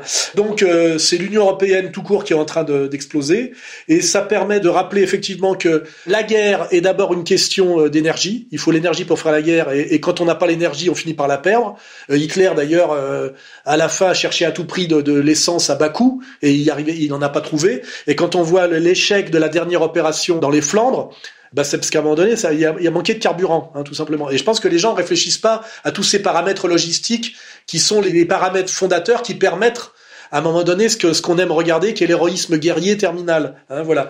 Donc euh, l'économie c'est l'énergie et l'énergie c'est les Russes qui l'ont. Donc ils ont déjà gagné la guerre. voilà, rien pour ça. Et puis deuxième petite remarque, il faut opposer maintenant systématiquement les droits de l'homme à l'intérêt des pays et à l'intérêt notamment des Français. Les droits de l'homme, c'est le contraire de l'intérêt national aujourd'hui, strictement. D'ailleurs, vous voyez qui vous parle des droits de l'homme et comment systématiquement les droits de l'homme sont là pour obliger à une politique contraire aux intérêts du pays et donc aux intérêts du peuple et du peuple du travail. Donc c'est vraiment un travail qu'il faut faire, euh, un double travail. Le pouvoir, c'est l'énergie. Euh, l'économie, c'est de l'énergie transformée. Sans énergie, il n'y a pas de transformation d'énergie, donc il n'y a pas d'industrie. Pour gagner la guerre, il faut avoir le, la plus grande, le plus grand réservoir euh, à terme d'énergie. Sans énergie, on finit toujours par se retrouver en panne et en rade. Hein. Et euh, en dernière instance, sur le plan idéologique, les droits de l'homme sont un outil systématique contre les peuples. Hein, faut pas oublier. Quand on vous parle de droits de l'homme, c'est pour ça d'ailleurs que quand les mecs d'extrême droite te critiquent des leaders politiques au nom des droits de l'homme, qu'il fonctionne sur un logiciel de gauche. Et ça, d'ailleurs, euh, j'arrête pas de le répéter, mais très souvent, euh, un mec d'extrême droite est finalement un, gosse de mai 68 euh, qui s'ignore. La seule différence, c'est le look, mais en fait, tous ces fondamentaux sont pratiquement les mêmes. Hein. Donc ça, c'est un outil idéologique à avoir. Quand on vous parle de droits de l'homme, méfiez-vous, en général, c'est toujours contre l'intérêt des peuples et opposez toujours aux droits de l'homme les intérêts pas de l'homme, mais les intérêts non pas de l'homme abstrait, mais de l'homme incarné, c'est-à-dire notamment du français. Hein. Les intérêts de la France n'ont rien à voir avec les droits de l'homme et sont même systématiquement contraires depuis des décennies aux droits de l'homme. Voilà. La phrase qu'il faut avoir, c'est quand j'entends parler des droits de l'homme, je sors mon gilet jaune. Hein. Voilà. on va parler des, droits de l'homme justement avec euh, l'un de nos sujets euh, sport, parce que je vous propose deux sujets sport euh, pour finir autour du sport. D'abord, le lancement imminent de la Coupe du Monde 2022 de football et la polémique qui l'accompagne en France avec ce Qatar bashing qui tend à déconsidérer euh, l'hôte euh, pour des raisons justement euh, humanitaristes, hein, des raisons de droits de l'homme. Ce à quoi on avait déjà eu droit avec les Jeux Olympiques de Pékin en 2008 ou avec les Jeux de Sochi en 2014 ou même avec la précédente Coupe du Monde en Russie justement en 2018. Alors Xavier, que se passe-t-il derrière ce Qatar bashing? Ben, c'est intéressant. Alors, il s'agit pas de défendre le Qatar euh, ni la Coupe du Monde qui se déroule euh, en effet au Qatar, qui est pas un pays de football, qui se déroule en hiver. Enfin, tout ça est un peu grotesque avec ses supporters euh, qui sont des immigrés indiens, semble-t-il, payés pour jouer un coup les Argentins, un coup les, les Espagnols. Bon, voilà, c'est assez facile effectivement de faire du Qatar bashing, mais euh, ce qu'on observe quand même, c'est un vrai gros battage médiatique sur effectivement une campagne sur les LGBT, puisque là on voit que le, il me semble c'est euh, Hugo Loris, le, gardien de but de l'équipe de France, qui a refusé euh, de porter le brassard LGBT, c'est-à-dire que là c'est le syndrome Samuel Paty, c'est-à-dire en fait là c'est toujours quand même le le test grandeur nature, c'est-à-dire que vous prenez un mec, vous le mettez dans un stade rempli de musulmans et vous lui faites porter un brassard LGBT. C'est comme un prof, vous le mettez devant 40 euh, maghrébins et vous lui dites vas-y bah monte le prophète avec les fesses à l'air on va voir ce que ça fait quoi. Tu vois il y a un côté euh, souris de laboratoire on a l'impression que que ceux qui nous gouvernent aiment bien ça quoi. Et donc alors c'est pareil on nous parle des ouvriers immigrés euh, qui meurent sur les chantiers. Ça permet aussi d'attaquer Vinci comme ça c'est les on attaque un peu aussi les Français. D'ailleurs c'est intéressant parce que le Qatar c'est un pays qui a 90% de population immigrée et qui est considéré comme le pays du monde où il y a le moins d'insécurité. Donc ce qui peut aussi ouvrir un sujet de réflexion sur le lien entre insécurité et immigration, mais après bon, ça dépend évidemment de la façon dont on traite les immigrés. Enfin tout ça pour dire qu'il y a un vrai sujet autour du Qatar bashing et ce qui devrait interroger tout le monde, c'est pourquoi est-ce qu'il y a dix ans on nous expliquait que euh, le Qatar c'était génial, que c'était incritiquable et que critiquer le Qatar c'était d'extrême droite, alors qu'aujourd'hui, on est abreuvé de couvertures de magazines. Là, alors on parle, je lisais le nouveau numéro du Nouvel Observateur, hein, du Nouvel Observateur, euh, qui nous explique à longueur de reportage que le Qatar c'est horrible. Donc pourquoi il y a dix ans c'était génial, incritiquable, pourquoi euh, aujourd'hui c'est horrible? Et en fait, ce qui m'a mis la puce à l'oreille, c'est quand j'ai travaillé sur l'affaire Alstom et euh, notamment ce cadre d'Alstom, Frédéric Pierucci, qui avait été retenu dans une prison américaine sur ordre du DOJ et qui racontait s'être retrouvé avec un cadre de la FIFA en prison qui lui expliquait qu'il était justement en prison aux États-Unis et qu'il avait été arrêté parce qu'il y avait une vengeance des États-Unis qui avait été devancée par le Qatar pour l'organisation euh, de la Coupe du Monde 2022. C'est-à-dire qu'en gros, le Qatar avait plus arrosé que les États-Unis, puisqu'effectivement, euh, il y a eu corruption. D'ailleurs, ces affaires-là sont largement traitées par la presse, l'affaire Platini, euh, l'affaire Sarkozy, donc c'est l'attribution en 2010, l'époque où, évidemment, le Qatar était génial. Et puis, ils sont venus les printemps arabes, donc là, le Qatar était encore génial, puisqu'il soutenait la rue arabe, avec, effectivement, Al Jazeera, donc il joue un rôle dans le renversement du pouvoir en Égypte, en Tunisie. Il va jouer un rôle contre Bachar al-Assad et effectivement dans le renversement contre Kadhafi. Et on voit à ce moment-là que vraiment le Qatar est encore au top et il soutient les frères musulmans un peu partout. Et puis ça va commencer à vriller autour de 2013-2014 puisque à ce moment-là les Anglo-Américains vont beaucoup plus miser sur euh, Daesh que sur les frères musulmans. Donc ça va vriller à partir de la non-intervention occidentale en Syrie en 2013, le moment où Hollande et Fabius annoncent qu'on va intervenir en Syrie et que grosso modo Obama les plante et qu'on passe encore euh, pour des abrutis. Et le Qatar va commencer à rentrer euh, dans le rouge à partir du moment où euh, Trump met fin au projet de califat sunnite au Moyen-Orient. Donc là, on est en mai 2017. Et là, il faut bien voir cette date, mai 2017, c'est un tournant puisqu'on voit que c'est au même moment que commencent les ennuis de Tariq Ramadan, donc qui était toujours fourré à Doha et qui est un agent euh, des frères musulmans revendiqués. Et puis en juin 2017, on va voir la fameuse crise du Golfe où le Qatar va se retrouver complètement isolé et va opérer un virage à 180 degrés vers l'Iran.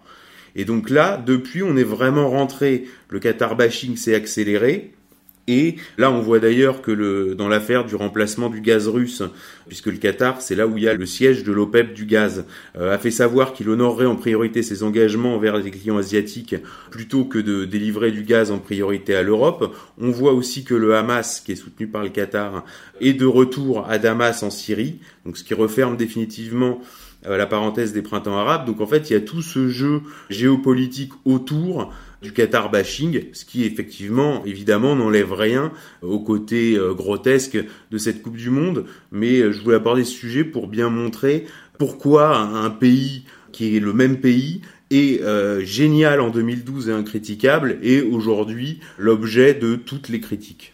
Alain, c'est le Qatar, c'est génial, la Coupe du Monde. Qu'est-ce que vous en pensez?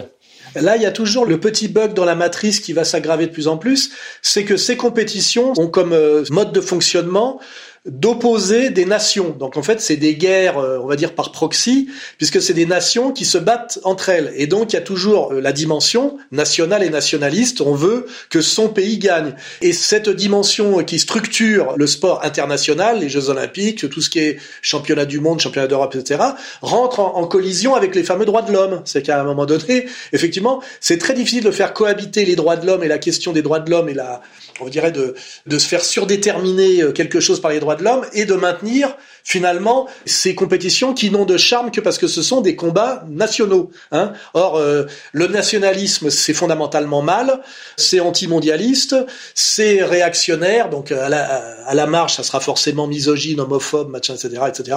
Donc, après, c'est la question de faire s'agenouiller des footballeurs euh, parce à cause de l'affaire Floyd, alors que c'est des équipes nationales qui sont censées incarner la fierté nationale et la victoire nationale pour la fierté nationale.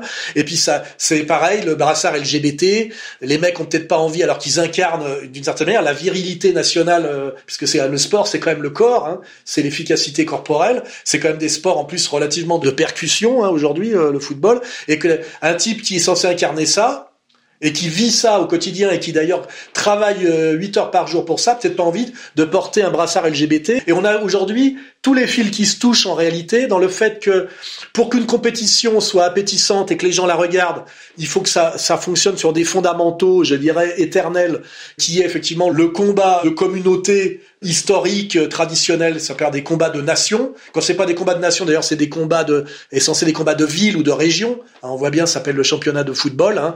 C'est censé être des villes et des régions face à face. C'est Paris face à Marseille, etc., etc. Et puis et tout ça est parasité, perturbé par cette idéologie mondialiste antinationale et je dirais euh, quelque part euh, antisociale qui, qui, finalement ne veut plus voir des, des Français ou des Allemands euh, combattant pour la victoire au football, mais de voir des hétéros s'excuser encore d'être hétéros par rapport à des homos, etc. Donc on a on a un problème, c'est que à mon avis fondamentalement et d'ailleurs on voit ça d'ailleurs ressortir profondément dans le football féminin, c'est que ces compétitions sont un spectacle, ces spectacles ne marchent comme spectacle que quand elles s'appuient sur des fondamentaux qui sont effectivement la fierté nationale, la fierté régionale, la, fierté de, porter un maillot euh, identitaire, et puis cette idéologie de destruction totale qui est fondamentalement woke et cancel, hein, c'est ce que ça veut dire, hein, et qui vient en fait euh, se, se, télescoper, voilà. Et puis après, bah, c'est tout à l'avenant, euh, les droits de l'homme par rapport au Qatar, euh, voilà, le, le, brassard LGBT, le genou au sol, le fait d'ailleurs de toujours mettre des petits gosses ou des handicapés qui accompagnent l'équipe, toutes ces conneries qui ont commencé déjà il y a une vingtaine d'années et qui font que ça abîme, ça casse, ça fait, ça abîme le spectacle, ça fait chier, voilà. Donc j'attends le moment où on osera dire c'est pas bon pour le spectacle, donc c'est pas bon pour le business, toute cette merde droit de l'hommiste, euh, qui d'ailleurs est au-delà, parce que maintenant c'est plus les droits de l'homme, c'est le, droit de l'homme transgenre, le droit de l'homme euh, déconstruit, il faudrait rajouter tout ça. Hein. Euh, c'est droit de l'homme tout court. C'est presque. D'ailleurs, je suis étonné. Je me demande si une Sandrine Rousseau n'a pas déjà attaqué le concept de droit de l'homme, qui est quand même un concept machiste patriarcal et profondément réactionnaire à la limite, hein, même si c'est le marteau du progressisme, les droits de l'homme, ça demande déjà euh, et profondément à être critiqué parce que euh, je veux dire euh, et les droits de la femme et les droits du trans, etc. Donc ça, il faut il faut aussi remettre en cause pousser le progressisme plus loin que les droits de l'homme. Et le problème, c'est que plus on va pousser le progressisme plus loin que les droits de l'homme, plus on va flinguer le spectacle sportif et emmerder les spectateurs. C'est comme on nous a fait croire que c'était génial d'aller au foot accompagné de sa femme. Alors qu'en général, on va au foot, comme on va à la pêche ou à la chasse, pour être un peu entre mecs. Vous voyez et, ça, c'est quand même un sujet bon, qui est au-delà de la question du Qatar, mais qui est fondamental. Quand est-ce qu'à un moment donné, ce droit du post-droit de l'homisme effréné qui vient parasiter ce spectacle profondément traditionnel qui est une compétition sportive, qu'à un moment donné, ça va vraiment finir euh, non plus dans l'espèce de coexistence euh, pseudo-pacifique foireuse, mais commencer à, rentrer dans le baston. Moi, j'y suis déjà d'ailleurs, ce qu'on me reproche, mais je pense qu'une fois de plus, j'ai de l'avance simplement. À un moment donné, il va falloir choisir. Hein, le sport ou les droits de l'homme augmentés. Mais ça ne peut pas marcher ensemble. Or là, tout le blabla sur la Coupe du Monde là au Qatar, euh, euh, amalgame, mélange tout ça. C'est n'importe quoi, c'est pas intéressant. Moi, ce que je vois, c'est que l'équipe de France a plein de mecs à l'infirmerie, qu'on a le, qu'on est tenant du titre et qu'on va avoir beaucoup de mal à le conserver. Hein. On espère quand même qu'Emmanuel Macron euh, pourra se trémousser dans les, dans les vestiaires. Ce serait quand même une grande fierté pour nous. Je rappelle que le Qatar, c'est quand même le PSG. c'est quand même le PSG. J'ai pas vu d'ailleurs qu'il y a un PSG bashing énorme euh, en ce moment. Je, je, suis, je suis pas ça d'assez près. Si, il y a eu quand même des opérations sur le PSG avec une histoire de chantage où est apparu d'ailleurs le nom de Ludovic Chaker, qui est de la cellule de l'Elysée. Euh, donc non, non, il y a des trucs qui sont en train de sortir et non, il y a, il y a un vrai sujet autour du Qatar et parce que effectivement l'agenda mondialiste a changé et que euh, bah, on verra la même chose avec les Ukrainiens comme on a vu avec l'Afghanistan, comme on a vu avec l'Irak, c'est qu'à chaque fois, ils lâchent euh, les gens, bah, comme le verront certainement les Kurdes. Là, on voit très bien d'ailleurs que sur l'attentat d'Istanbul, de la semaine dernière sur l'attentat d'Istanbul, on voit bien que la tentative c'était un attentat sous faux drapeau avec des faux Kurdes pour forcer les Turcs à intervenir au Kurdistan euh, syrien dans une zone qui est contrôlée par les Russes et donc à créer une provocation entre les Russes et la Turquie, euh, ce qui a finalement euh, pas marché. Et je pense que pendant cette Coupe du Monde au Qatar, alors je je, ne suis pas prophète, mais on peut avoir des opérations euh, de déstabilisation terroriste. C'est pas impossible. Vu la différence de positionnement géopolitique du Qatar au moment de l'attribution de cette Coupe du Monde et aujourd'hui. Alain, vous vouliez euh, nous dire aussi un mot des performances de l'équipe de France, non pas de football, mais de rugby. L'équipe de France de rugby qui pointe aujourd'hui à la seconde place du classement mondial, hein, derrière l'Irlande et devant la, Nouvelle-Zélande et l'Afrique du Sud après, je crois, 12 victoires d'affilée. Donc une équipe de France portée par ses entraîneurs Galtier et, Ibanez et euh, qui a, semble-t-il, opéré une, sorte de, révolution euh, stratégique que vous aviez appelée de vos voeux et de vos analyses. Exactement, là, je voudrais briller un peu. Euh, je suis heureux de voir que Galtier a opéré exactement cette révolution que j'appelais de mes voeux et qui fait qu'aujourd'hui, conformément à ce qu'est le rugby français, j'avais expliqué d'ailleurs dans cette vidéo à l'époque où le rugby français était descendu pratiquement au niveau de l'Italie et qu'on avait une situation, je dirais, à l'anglaise, de football à l'anglaise, où on avait le top 14 c'est-à-dire le championnat national le plus riche du monde, mais qui, euh, dont la stratégie, j'avais dit, j'avais attaqué l'héritage Blanco. J'avais dit, il faut sortir euh, la, bande à Blanco. Alors quelqu'un qui connaît mieux que moi m'a dit, c'est pas Blanco, c'est Saint-André. Mais bon, après, je rentre pas trop dans les détails. Mais euh, on avait donc un championnat de, de, de, rugby qui était le plus huppé du monde, mais qui consistait systématiquement, alors il paraît que c'est Saint-André qui faisait ça, à acheter les meilleurs joueurs du reste du monde, à donner très peu de temps de jeu aux joueurs français et à jouer sur l'achat de joueurs étrangers. Et ça faisait vraiment un parallèle avec les équipes de football euh, anglaises qui sont les meilleures au niveau de, des clubs avec beaucoup d'argent et beaucoup de joueurs étrangers, mais on constate quand même que l'équipe d'Angleterre nationale n'a rien gagné de sérieux depuis 66. Hein, voilà. Et je disais, malheureusement, la France est dans le même schéma catastrophique, c'est qu'on a une équipe nationale qui euh, est de plus en plus déclassée, avec un championnat très riche euh, qui fonctionne que par l'achat de joueurs étrangers prestigieux de l'hémisphère sud notamment, avec des types. Alors on me disait que c'est Saint-André, je, je veux pas m'en mêler, qui touchaient des commissions parce que c'est, il y avait voilà, le rugby business s'est mis à fonctionner un peu comme le football business. Hein, on voit bien qu'on est dans une phase de mondialisation euh, du rugby et on avait cette situation paradoxale française catastrophique et qui est très française d'ailleurs, c'est qu'en même temps qu'on avait une mondialisation du rugby d'ailleurs qui, se constatait dans le top 14, on avait euh, le maintien d'une régionalité du rugby français. C'est-à-dire que le rugby français était dans la main des mecs du sud-ouest, c'est-à-dire la bande à Blanco. Et ça faisait finalement un déclassement euh, inéluctable euh, de l'équipe de, de France constaté par ses performances. Elle n'arrivait plus qu'à battre pratiquement l'Italie. Et je faisais remarquer que l'équipe de France de rugby en termes de, de licenciés et normalement, quand on compte le nombre de licenciés dans un sport et le niveau économique du pays, nous devions être systématiquement dans les trois premiers mondiaux, puisque en fait, euh, il était absolument anormal que nous soyons battus par l'Irlande, l'Écosse ou le Pays de Galles, qui ont dix fois moins de licenciés que la France et qui sont des petits pays, je le rappelle, hein, euh, et que euh, normalement, on devait rivaliser avec l'Angleterre et peut-être avec la Nouvelle-Zélande parce que c'est le sport national et que tout le monde en fait, mais que normalement, la place dévolue au rugby français compte tenu de son réservoir de joueurs par le nombre de licenciés et des moyens économiques de la France pour former des joueurs, Marcoussi, etc., parce qu'il faut du pognon, c'était euh, d'être dans le top 3 minimum. Hein. Et Galtier a opéré cette révolution. Je l'ai croisé une fois et on s'est parlé deux minutes. Je vais pas dire que que je lui ai transmis les idées, mais je pense que c'est un mec qui est à Paris. C'est pas un mec qui vit euh, à Biarritz, quoi. Hein, je veux dire. Et il a opéré cette révolution très rapidement et très rapidement les résultats sont venus. Et j'avais bien dit, il faut que la révolution du rugby soit exactement copiée sur ce qui se passe euh, en France dans le handball où le handball intègre tous les morphotypes et tout ce que le réservoir français qui est devenu en fait un empire euh, national, hein, c'est-à-dire qu'avant on était une nation impériale où où il y avait que des autochtones en France et où on regardait euh, les citoyens de seconde zone, les indigènes de nos colonies dans la revue des deux mondes. Aujourd'hui on n'a plus d'empire, mais l'empire il est intramuros, c'est-à-dire que on est passé d'un d'un empire national à une nation impériale, qui est d'ailleurs fatalement qui devrait être sur le modèle russe si elle veut fonctionner. C'est un autre sujet. Et ce qui veut dire qu'on a un réservoir de joueurs en France et surtout j'avais constaté parce que euh, je suis en contact avec beaucoup de jeunesse et beaucoup de banlieues, que le, le rugby est devenu un sport euh, pratiqué par les banlieues. Et il y a en banlieue, des, les banlieues posent des tas de problèmes, mais c'est un énorme réservoir de sportifs. On n'en est plus à l'époque où l'athlétisme français, c'était les dom-toms. Aujourd'hui, on a les dom-toms euh, partout euh, à la périphérie des villes. Hein. Alors c'est un problème d'un côté, mais pour ce qui est du sport, on peut devenir l'Allemagne de l'Est de la grande époque. On a tout ce qu'il faut, et je dis on a tout ce qu'il faut pour être la meilleure équipe de handball du monde, ce qui est vrai.